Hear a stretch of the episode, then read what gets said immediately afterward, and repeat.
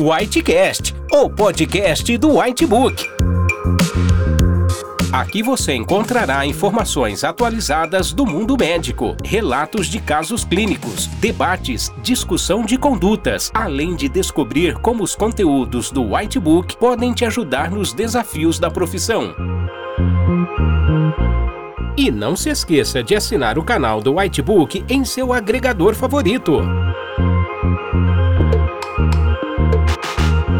Olá, bem-vindos a mais um podcast do Whitebook. Meu nome é Gabriela Queiroz, sou médica anestesista e hoje abordaremos o tema sobre anestesia venosa. Nesse episódio, falaremos sobre essa técnica que é bastante utilizada nos dias atuais.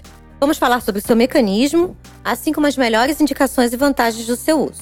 A anestesia venosa ela consiste na técnica anestésica onde se utiliza apenas agentes venosos, desde a indução até a manutenção e o despertar do paciente. Na grande maioria das vezes, é necessária a utilização de bombas de fusão para o melhor controle das doses adequadas dessas medicações. Essa técnica ela só se tornou possível pelo grande avanço na farmacocinética, principalmente em relação à latência e duração das drogas anestésicas, o que se permite o seu uso em fusão contínua. Com anestesia venosa, além de conseguirmos manter um rápido controle das concentrações das drogas, facilitando assim o despertar do paciente, também conseguimos manter uma concentração contínua dos agentes anestésicos, tanto no plasma como no órgão-alvo desejado, o que vai nos proporcionar uma menor incidência de complicações, principalmente relacionadas a uma superdosagem ou subdosagem, como, por exemplo, despertar intraoperatório, que é um fato bastante desconfortável e traumático para o paciente. Além disso, podemos evitar um aprofundamento inadequado da consciência e também a ocorrência de hiperalgesia no pós-operatório. Nessa técnica, não podemos esquecer a necessidade de realização de uma excelente analgesia intraoperatória, com os analgésicos de rotina. Como vantagens do uso da anestesia venosa, podemos citar a ausência de contraindicação, ou seja, ela pode ser realizada em qualquer paciente. Além disso, temos a não poluição do ambiente cirúrgico, diminuição da reatividade das vias aéreas com efeito broncodilatador, aumento da sobrevida em pacientes oncológicos, diminuição de episódios de vômito no pós-operatório e um despertar precoce. Como desvantagem, temos um custo mais elevado devido às drogas utilizadas em uma maior quantidade e a necessidade do uso de monitorização especial e bomba de fusão. E além disso, pode haver ocorrência de um despertar intraoperatório citado anteriormente e a falta de analgesia residual no pós-operatório. Para a realização da anestesia venosa, além de toda a monitorização necessária de acordo com cada procedimento, é indispensável o uso do índice bispectral, mais conhecido como BIS.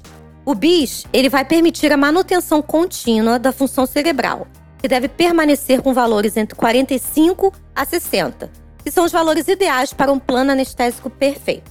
A realização de um pré-anestésico com benzodiazepínicos também é muito interessante, a fim de evitar casos de recall, que é muito comum quando se tem um mau controle da função cerebral. A indução normalmente é realizada com propofol em dose bolos, assim como manutenção. A dose de manutenção varia entre 6 a 12 mg por quilo hora e deve atingir uma concentração alvo e permita uma hipnose eficaz durante todo o procedimento, baseando-se sempre nos valores do BIS. Como opção de opioides, temos o remifentanil, que é um dos mais utilizados, principalmente pela sua ação rápida, com potência álgica semelhante à do fentanil. Nesse caso, tanto a indução como a manutenção devem ser realizadas em bomba de infusão. Bom, em relação aos bloqueadores musculares, esses podem ser administrados de acordo com a preferência do profissional anestesista e podem ser repicados em bolos durante o procedimento conforme a necessidade.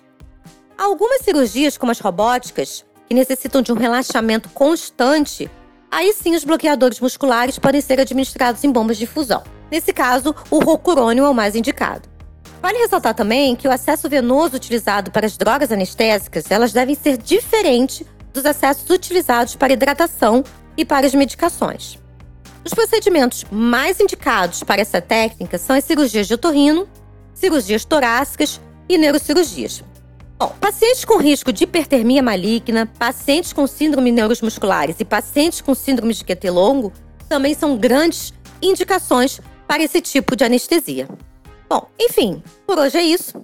Espero que tenham gostado do podcast. E se desejar saber mais informações, confira o conteúdo completo no Whitebook. Para mais conteúdos atualizados, não deixe de assinar nosso canal do Whitebook e acesse nossos podcasts no portal PebMed em pebmed.com.br.